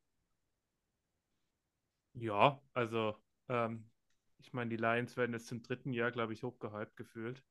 Und ich verstehe durchaus, dass man da kritisch sein kann. Ich finde mit, ich habe sie bei 9 und 8, also ist jetzt mh, kein großer Unterschied, ja. Mhm. Und ähm, ich gehe da grundsätzlich mit, dass die schon auch mir ein bisschen zu positiv gesehen werden. Das, das, das meinte ich gar nicht. Mir kam es tatsächlich eher auf den, auf den Spielplan drauf an. Als ich den gesehen habe, sage okay, äh, so einfach wird es nicht für die. Und deswegen bin ich bei 8 und 9 gelandet. Das ist gar nicht, gar nicht wegen Overhyped und so. Ich meine, die haben immer noch äh, Jared Goff. Und ähm, die Vikings, äh, die Vikings, die Lions hätten uns Probleme machen können, wenn sie vielleicht den Draft etwas angegangen wären, anders angegangen wären. Wer weiß, vielleicht strafen sie uns alle Lügen, aber ähm, also meine Prediction ist, die Vikings als einziges NFC North Team mit einem positiven Rekord. Mm, Dann hau ich mal eine nicht ganz, na, vielleicht ist sie bold, ich weiß gar nicht. Ähm, die Bengals gewinnen nicht die AFC North, habe ich. Ähm, ist jetzt ein bisschen weg von der eigenen Division. Ähm, Soll das jetzt- dann eine normale oder eine Bold sein? Das soll die normale tatsächlich sein. Okay. okay. Ähm, ich habe die Ravens relativ weit vorne und ich habe Mhm. die Steelers dieses Jahr tatsächlich so ein bisschen als Dark Horse. Von daher, wenn das äh, als normale durchgeht, die Bengals gewinnen für mich nicht die AFC North. Ich hätte eher widersprochen, wenn es dann eine Bold wäre, weil so bold würde ich das nicht finden. Okay, ja, ich, in anderen Kreisen, in denen ich verkehre, werden die Bengals hochgehandelt, aber ja, dann Ja. ist- pa passt sehr gut. Ja, ich bin auf die Ravens gespannt tatsächlich auch, ja. So, Elio, was ist jetzt deine Bold Prediction? Ach, jetzt ist er gerade mit familiären Sachen beschäftigt. Nee, alles gut. Ah, gut. Ähm, Äh, jetzt warten wir schon Minuten auf deine Bold Prediction. Ja, ich weiß, lang, lang angeteased, ne? Ähm, und zwar ist meine Bold Prediction eigentlich von diesem, diesem Hass geschürt, diesem Hass einer, einer gewissen, einem gewissen Spieler gegenüber. Ah, Oder was heißt dass, ha- dass du die gleiche hast wie ich. Äh, ich möchte vielleicht nicht unbedingt Hass, aber zumindest ich, ich gönne ihm nichts Gutes. Und das ist einfach Aaron Rodgers. Ähm, und, und das hat nicht mal was damit zu tun mit den Jets. Vielleicht hast, ist deine Bold Prediction eher was mit den Jets. Meine Bold Prediction ist äh, eine kleine, also schon was mit den Jets, eine kleine Combo aus Jets und Packers. Ähm, und zwar, dass die Packers am Ende des Tages doch nicht so dermaßen schlecht, in Anführungszeichen, sind, ähm, wie wir sie jetzt gerade alle sehen. Und ich habe ja vorher schon das Woche 8 Spiel äh, angesprochen. Ähm, ich, äh, mei- meine Bold Prediction ist nämlich, dass die, die Packers ähm, in den ersten sieben Spielen relativ gut auf den Sack kriegen erstmal. Ähm, sich dann hinten raus fangen und für sie dieses äh, Spiel in Woche 8 gegen uns zu Hause ein Turning Point sein wird, ähm, wo sie dann in guter, in Anführungszeichen, alter Manier ähm, die, ähm, die restlichen Spiele quasi durchmarschieren äh, und dementsprechend auch uns Silvester schlagen werden und dann dementsprechend ähm, am Ende vielleicht nicht auf 1 in der NFC, aber definitiv auf 2 landen und ähm, dann vielleicht sogar in den Playoffs noch gutes Stück weiter vorkommen. Äh, das Ganze versüßen wird natürlich in dem Sinne, wenn die Jets auch noch reinscheißen, äh, auf gut Deutsch gesagt, äh, und dann man quasi den größten Stinkefinger der Welt äh, an Aaron Rodgers schickt von Seite Green Bay. Das wäre meine Bold Prediction. Also du sagst, die Packers sweepen uns. Ich will nur festhalten, dass du vorhin 17 zu 0 predicted hast. ich sehe das Nein, so ein ich bisschen hab- inkonsistent. Nee, nee, nee, nee, nee, nee. Ich sag, als, als, äh, als, als Fan, als äh, sehe ich immer, jedes Spiel muss gewonnen, äh, ist zu gewinnen. Punkt.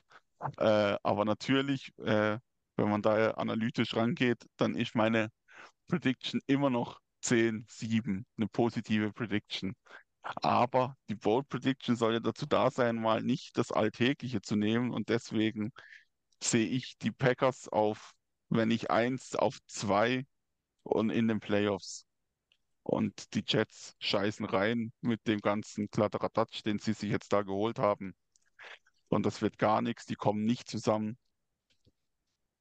Da bin ich gespannt, ob das eintrifft. Aber Stefan, wenn du schon, äh, was Aaron Rodgers angeht, äh, schon gelacht hast, wie sieht denn deine Bold Prediction aus? Also meine Bold Prediction, ganz kurz, ich habe eine kleine Vikings Bold Prediction über einen Spieler, den wir noch gar nicht geredet haben. Kairis Tonga, unser Nose Tackle, wird einen Breakout haben und vielleicht sogar eine Pro Bowl Selection bekommen. Ähm, Mal schauen.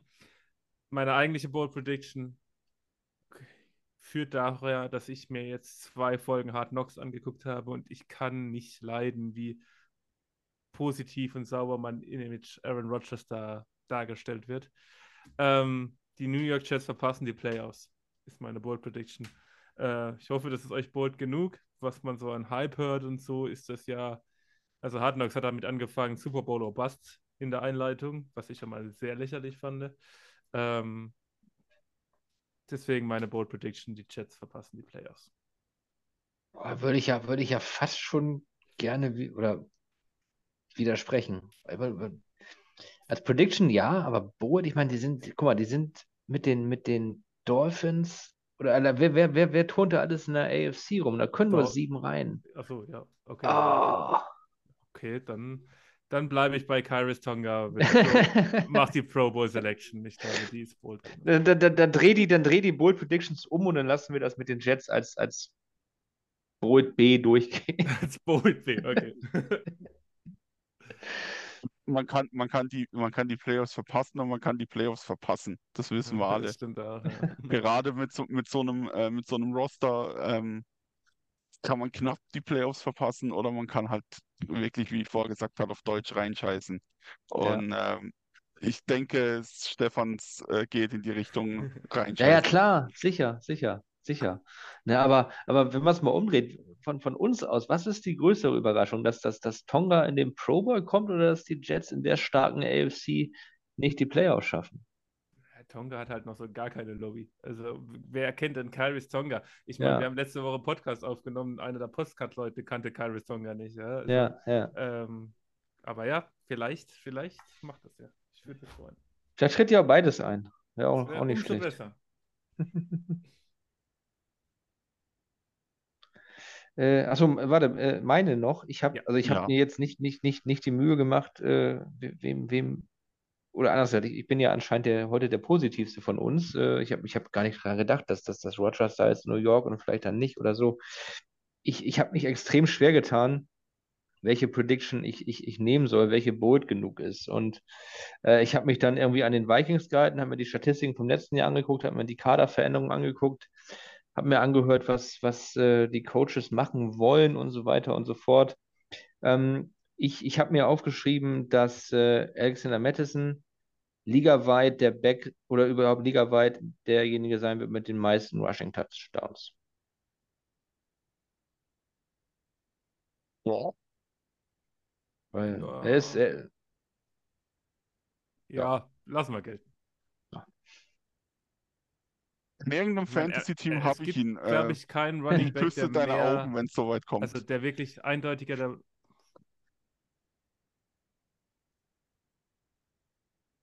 haben wir gerade Verbindungsprobleme. Es gibt, Hm? glaube ich, keinen Running Back, der eindeutiger die, der First Running Back in seinem Team ist als Madison dieses Jahr. Der wird, glaube ich, Ja. 80, 85 Snaps, äh, Prozent der Snaps kriegen. Aber Nummer 1 in Touchdowns ist natürlich schon ein Wort. Von daher finde ich das fein. Okay. Es soll ja auch nicht komplett unrealistisch sein. Gut. So, warte mal, du hast jetzt mal ligaweit der Running Back mit den meisten Touchdowns. R- Rushing Touchdowns, ja. Ja. Klar.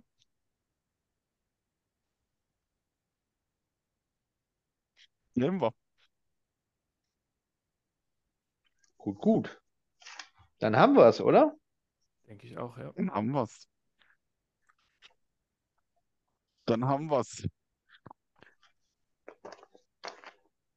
Dann dürfen wir sagen, wahrscheinlich rein vom Plan her, mal gucken, ob noch mal eine Folge kommt vor, äh, vor Liga-Start. Vielleicht wird der ein oder andere dann auch noch mal gerne was dazu sagen. Weiß nicht, Äh, Stefan, also- wie sieht's, wie sieht's bei dir aus? Ähm, ja, vielleicht kriege ich da noch was hin. Vielleicht nachdem der Cutdown gemacht ist auf die 53, also auf den äh, Original-Rostergröße, äh, ohne zu viel versprechen wollen. Kriegen wir vielleicht noch hin, ja.